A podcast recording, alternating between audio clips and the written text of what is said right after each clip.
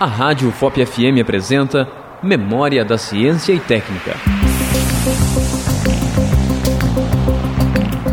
Cavalo marinho é um peixe que está em perigo de extinção devido à sua elevada exigência das condições ambientais, pois qualquer variação ambiental provoca grande mortandade dessa espécie Neste grupo de animais, é o macho que faz a incubação dos ovos, assim como os cuidados pós-nascimento.